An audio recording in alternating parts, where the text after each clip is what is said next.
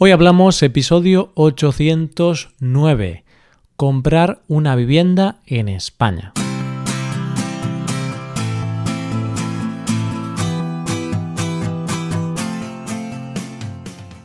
Bienvenido a Hoy Hablamos, el podcast para aprender español cada día. Ya lo sabes, publicamos nuestro podcast de lunes a viernes.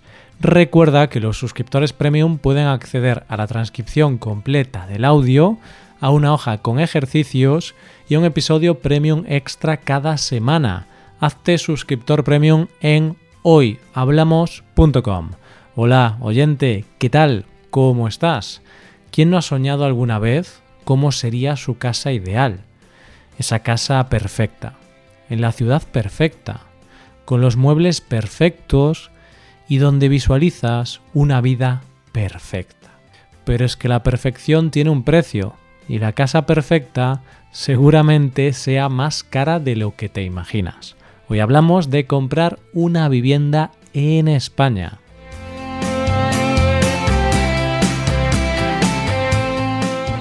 Cuando vemos películas de comedias románticas, el gran momento en que uno de los protagonistas se replantea toda la relación suele ser el día de la boda. Y son muchas las películas que empiezan en el momento en que uno de los dos novios se da cuenta de que no es lo que quiere en su vida y huye de su propia boda. Este tipo de argumento es muy común, pero el otro día vi una serie que comenzaba de una manera un tanto diferente para contar la historia de una pareja que se replantea su relación en un momento clave. La serie es Vida Perfecta, de Leticia Dolera, y la serie comienza cuando el chico de la pareja decide que no puede seguir con la relación ante un momento crucial de compromiso, como es cuando están a punto de firmar la hipoteca de su casa. Y es que hace unos años el mayor compromiso que podía adquirir una pareja era el matrimonio. Casarse era un gran paso que implicaba un compromiso a largo plazo. Era un paso que solía dar un poco de miedo, porque implicaba no solo un compromiso y un vínculo, sino que era como el paso para decir que te habías convertido en adulto. Ya no había marcha atrás. Oficialmente te convertías en un adulto responsable. Después de eso, evidentemente, venía el otro gran compromiso a largo plazo, que era tener hijos. Y eso ya es definitivo, porque los hijos son para toda la vida. Da igual que te divorcies, los hijos siempre van a estar ahí. Hoy en día, aunque el matrimonio y los hijos puedan ser un gran paso, ya no son los grandes vínculos de las parejas. Hoy por hoy, el mayor compromiso es, sin duda, firmar una hipoteca de una casa. ¿Por qué? Pues porque no solo es tener una propiedad en común, sino que implica un compromiso fijo que puede durar hasta 30 años, que es lo que puedes tardar en pagar tu casa. En muchos países no hay una cultura de comprar casas, sobre todo entre los jóvenes, sino que viven de alquiler y ya luego, cuando son más mayores, dan el paso de adquirir una propiedad, o quizá ni siquiera la compran y siempre viven de alquiler. Pero en España la cultura es la de propiedad, tenemos una cultura que siempre nos ha dicho que para empezar una vida con una pareja, cuando te casas y antes de tener hijos, lo lógico y normal es tener tu casa comprada. Esto ha ido cambiando con el paso de los años y sobre todo después de la crisis. No es que haya cambiado la cultura, sino que las circunstancias económicas que vinieron después de la crisis hicieron que mucha gente no tuviera el dinero para poder implicarse en el proceso de compra de una casa. Pero es que la cultura de propietarios que tenemos en nuestro país también fue una de las razones de la enorme crisis que azotó nuestro país hace algunos años, ya que el gran problema fueron las hipotecas de las casas y la burbuja inmobiliaria. Era tal la bonanza económica que se daban hipotecas como quien reparte caramelos. Claramente los españoles nos vinimos arriba, como se suele decir. Nos creíamos millonarios y todo el mundo se lanzó a la compra de una casa e incluso de segundas residencias. Pero aún con todo esto que ocurrió, Aproximadamente un 80 de los españoles tienen una casa en propiedad. Pero, ¿cuáles son las ventajas de comprar en lugar de alquilar? En primer lugar, una de las ventajas hoy día de la compra de viviendas es que han caído mucho los precios de las casas y han subido bastante los precios de los alquileres, con lo que muchas veces es más barato a largo plazo comprar que alquilar. Yo tengo una pareja de amigos que vivían de alquiler y la verdad es que pagaban bastante, por lo que han decidido comprarse una casa, ya que pagan menos hipoteca al mes que lo que pagaban de alquiler. Y es que al final, cuando pagas una hipoteca, estás pagando por algo que en un futuro será tuyo, mientras que con el alquiler podemos decir que es un dinero tirado a la basura, en el sentido de que no va a ninguna parte. La compra es una inversión a largo plazo. Además, cuando tienes una propiedad, siempre es dinero que tienes, es decir, siempre podrás utilizar la casa como aval ante un eventual problema de liquidez, o puedes hacerle otra hipoteca a la casa para poder hacer frente a pagos en un momento de problemas económicos. Otra de las razones puede ser que al ser una propiedad, para la mayoría de los españoles es la herencia más segura que le podrán dejar a sus herederos. Así que muchas veces es una inversión para el futuro de sus hijos. Una razón que hace que mucha gente se lance a la compra de casas es porque las utilizan como fuente de ingresos, aunque esto es en las segundas residencias, ya que las compran para alquilarlas como inversión. ¿Ya estás convencido de comprar una casa? ¿Sí? Pues vamos a las siguientes preguntas que te estarás haciendo ahora mismo. ¿Dónde es el mejor lugar para comprar?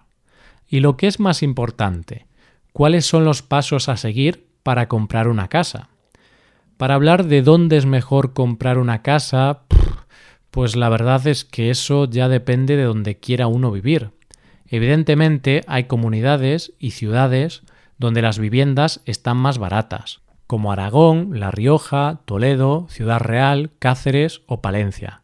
Pero bueno, si tú como extranjero quieres venir a vivir a España, posiblemente prefieras sitios más habitados y populares como Madrid, Barcelona, o Mallorca. Si quieres ahorrar, pero seguir disfrutando del buen tiempo, alguna ciudad más pequeña de Andalucía o de la costa mediterránea puede ser una buena opción. Por poner un ejemplo, Cádiz es una ciudad barata para comprar situada en Andalucía. Quizá lo que primero tienes que tener en cuenta es la clase de vivienda que quieres y la zona donde quieres o te puedes permitir vivir. A partir de aquí podrás empezar con la búsqueda de casa. Pero en el tema del presupuesto no solo tienes que contar con el precio de la casa en sí, sino todos los gastos generados a partir de la compra de la casa y los gastos anuales que te vas a encontrar una vez que tengas la casa en propiedad. ¿Qué gastos anuales? En España, los principales gastos de una casa son el IBI, la comunidad de propietarios, el seguro y los gastos de agua, electricidad, gas y calefacción. El IBI es el impuesto anual que pagan las propiedades. La comunidad de propietarios es el dinero que pagas a un fondo común en un edificio. El seguro de la casa es por si ocurre algún problema o imprevisto. También hay que tener en cuenta el propio mantenimiento de la casa. Por ejemplo, si te compras una casa con jardín o con piscina, debes tener en cuenta la enorme cantidad de gastos que eso genera al año. También tienes que tener en cuenta las reparaciones que tendrás que ir haciendo a lo largo de los años. Habitualmente el coste del mantenimiento anual se calcula como el 1% del valor de la vivienda. Pero pongámonos en el caso de que has encontrado la casa ideal, en un lugar que te gusta y te la puedes permitir. ¿Qué hay que hacer a partir de aquí? ¿Qué necesitas para comprar esa casa? Pues lo primero es el dinero. claro, esto es evidente. Después, lo siguiente es hacer muchos trámites, mucho papeleo. Muchas veces, en el caso de la compra de casas, todos los trámites se hacen a través de agencias inmobiliarias, porque ellos hacen la mayor parte del papeleo necesario, que es una auténtica locura. Lo primero que te van a pedir cuando te decidas por una casa es una señal, que es normalmente el 10% del precio total de la vivienda, y se hace un contrato de arras. Esto es como un anticipo. En este contrato se pacta el precio total de la vivienda, así como la forma de pago y la fecha final de compra de la casa.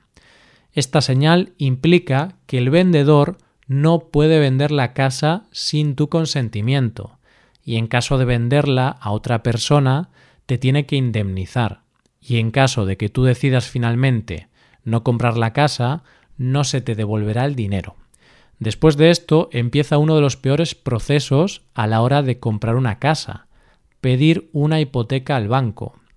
¿Esto qué es? Pues básicamente consiste en pedir el dinero al banco para comprar la casa.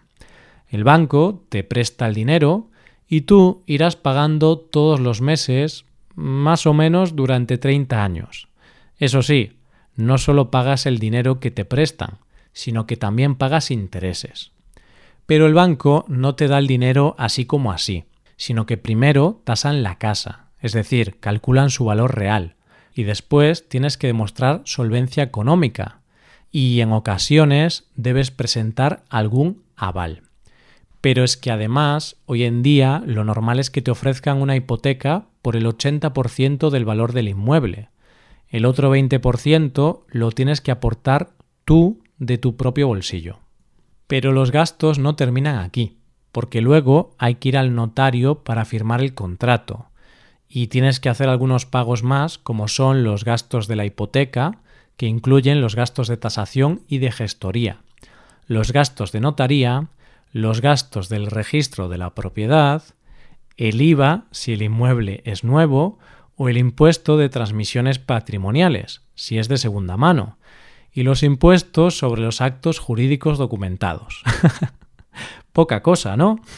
Al final, para comprar una casa necesitas aproximadamente el 30% del valor de esa casa, porque un 20% es la entrada de la hipoteca y el otro 10% serán los gastos de gestión e impuestos. Y es que comprar una casa no es nada barato y por lo tanto es una decisión muy importante en la vida de una persona. Visto todo esto, parece más fácil tomar la decisión de casarse que la de meterse en una hipoteca a 30 años. Pero es como dice aquel refrán, el que algo quiere, algo le cuesta. Y ya sabes, si te gusta este podcast y te gusta el trabajo diario que hacemos, nos ayudaría mucho tu colaboración. Para colaborar con este podcast puedes hacerte suscriptor premium. Los suscriptores premium pueden acceder a la transcripción y a ejercicios y explicaciones. Hazte suscriptor premium en hoyhablamos.com. Muchas gracias por escucharnos. Nos vemos en el episodio de mañana, donde hablaremos de expresiones en español. Pasa un buen día. Hasta mañana.